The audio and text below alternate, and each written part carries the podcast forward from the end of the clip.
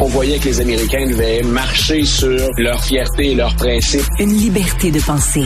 Mais il le fait d'une façon particulièrement grossière et maladroite. Une force internationale. Et même, on va plus loin. Luc la liberté. Alors, Luc, euh, écoute, tous les démocrates semblent unis derrière Joe Biden. il a écrasé la compétition à Caroline du Sud. Ah, du bon et du moins bon pour M. Biden là-dessus. Première bonne nouvelle, donc, pour, Joe Biden, il y a deux adversaires. On l'oublie souvent parce que ce sont des candidatures marginales, mais il y a Phillips qui est un représentant démocrate et il y a Mme Williamson qui était sur les rangs la dernière fois pour les démocrates. Donc, en Caroline du Sud, on se présentait dans une course à trois. Euh, les deux autres sont allés chercher combien de votes? Écoute, moins de 4 ça veut dire que pour Joe Biden, bon, on va chercher entre 96 et 97% du vote. Là où c'est important, c'est que Joe Biden faisait partie de ceux qui, au sein du Parti démocrate, disaient on va déloger le New Hampshire. Ah, c'est euh, le New Hampshire, la devise au plan électoral, c'était first in the country, donc premier à voter au pays. Les primaires, le circuit des primaires débutait là. Maintenant, M. Biden avait dit qu'il faudrait peut-être être plus diversifié, mhm. tenir compte d'une démographie qui est plus complexe qu'un électorat essentiellement blanc. Puis en plus, la Caroline du Sud avait été, en termes de vote, particulièrement généreuse à l'endroit de M. Biden dans les dernières primaires. Tout ça pour dire, même si on avait voté au New Hampshire, on ne pouvait cumuler de délégués parce que le New Hampshire a défié les autorités du parti, mais le parti a dit OK, allez-y, mais on ne comptera pas vos délégués. Tout ça pour vous dire que c'est le premier vrai rendez-vous électoral et qu'à 96, quelques pourcents, Biden l'emporte sans vraiment y avoir fait campagne. Ça, c'est bon. Ça veut dire qu'en Caroline du Sud, on a bien retenu le message, on aime toujours Joe Biden, puis on a bien reçu le message et même ce que le parti a fait pour nous. Ce qui pourrait être à prendre avec des, des pincettes là-dedans, c'est qu'il y a à peine plus de 100 000, 130 000 personnes qui se sont déplacées pour aller voter.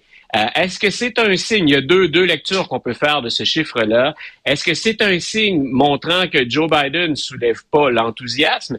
Ça pourrait expliquer qu'on aille si peu de voteurs, d'électeurs, d'électrices, ou encore c'est qu'on sait que c'est joué d'avance et qu'il n'y a aucun risque qu'on voit Phillips ou Williamson dépasser Joe Biden. Donc, euh, victoire franche en tout cas, puis il semble que ce soit un geste qui a été apprécié de la part de la Caroline du Sud, que de leur permettre de s'exprimer en premier, mais c'est pas encore un grand indicateur d'une force extraordinaire hein, ou vertigineuse ben de M. Biden qu'on pourrait qu'on pourrait euh, transposer à l'élection nationale, à la campagne présidentielle écoute, rien qu'un petit truc, là, j'ai vu passer, puis je t'ai envoyé ça ce week-end, une vidéo, le, convoi des camionneurs près de la frontière américaine. Là, ils sont là, je pense qu'ils quoi, ils manifestent contre l'immigration massive, c'est des pro-Trump, ces gens-là et tout ça.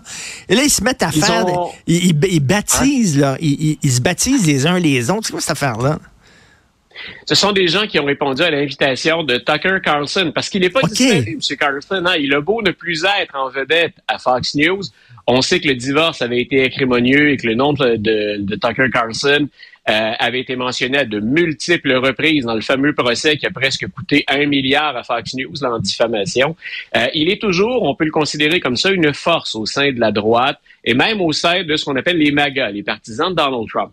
M. Carlson a dit, voyant la problématique de la frontière, ce qu'il veut mettre de l'avant, un peu à l'image de Donald Trump, c'est euh, ce que fait l'administration Biden, c'est apocalyptique, c'est catastrophique. Et nous allons organiser ce vaste convoi pour nous diriger vers la frontière. On va aller protéger la frontière. Et deux choses. Un, ça ne lève pas. Visiblement, il y a peu d'Américains prêts à délaisser leurs activités quotidiennes, leur boulot pour répondre à l'appel de Tucker. Et de l'autre chose, écoute, on y voit un certain nombre de, de, de, manifestations parfois sérieuses et parfois qui ont l'air de se dérouler dans une autre dimension. Donc, pourquoi pas finalement en route vers la frontière pour sauver les États-Unis de l'invasion et de tous ces criminels, selon M. Trump, qui veulent entrer aux États-Unis, de ces violeurs, de ces marchands de drogue, hein, de ces dealers. Euh, pourquoi pas se faire baptiser en même temps, en tant qu'à défendre euh, le pays. Alors, ce que ce qu'on a regardé tous les deux ensemble, écoute, j'avoue que la, mâchoire me décroche encore par moment, même après 19 ans à Ils se baptisent les uns les autres. Là. Ils font des séances de... Sur la, sur, la route, dans des conditions de fortune, euh, j'imagine qu'ils se sentent comme les premiers chrétiens. Ben voilà, ils, ils se baptisent les uns les autres. Mais retenons que le phénomène est beaucoup plus marginal que ce qu'on avait imaginé au départ. Et écoute, en terminant, on va en savoir un peu plus sur les fameux documents euh, secrets qu'on a retrouvés chez Joe Biden. C'est quoi ça? Oui, ben écoute, Biden surveille ça pour une. Il s'attend pas à être accusé, pas, pas comme l'a été Donald Trump. Mais M. Biden sait que ça peut être un boulet politique. Ça peut même être ce qu'on appelle le fameux, le proverbial caillou dans la chaussure.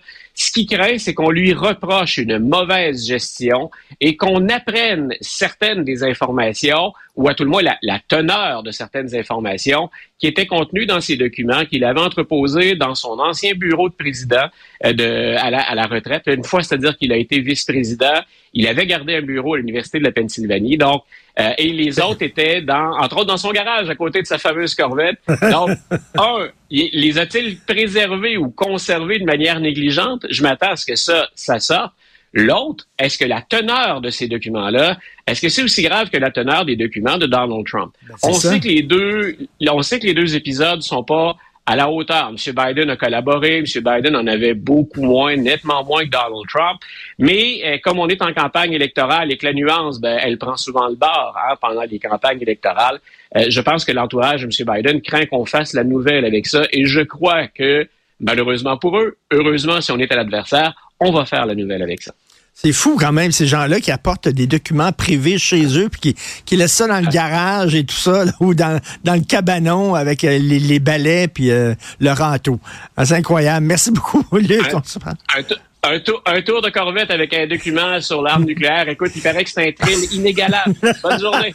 c'est un pick-up line parfait. Ça tente-tu de voir les documents ultra secrets? Ça gagne nucléaire, ça pogne au bout. Merci, Luc. À demain. Les de son côté, Salut. Euh, c'est tout déjà. J'ai pas vu le temps passer. J'espère que vous non plus. Euh, merci beaucoup pour la recherche, Florence Lamoureux. Merci, Jean-François Roy, la mise en onde, la réalisation. On se reparle demain, 9h. Bonne journée.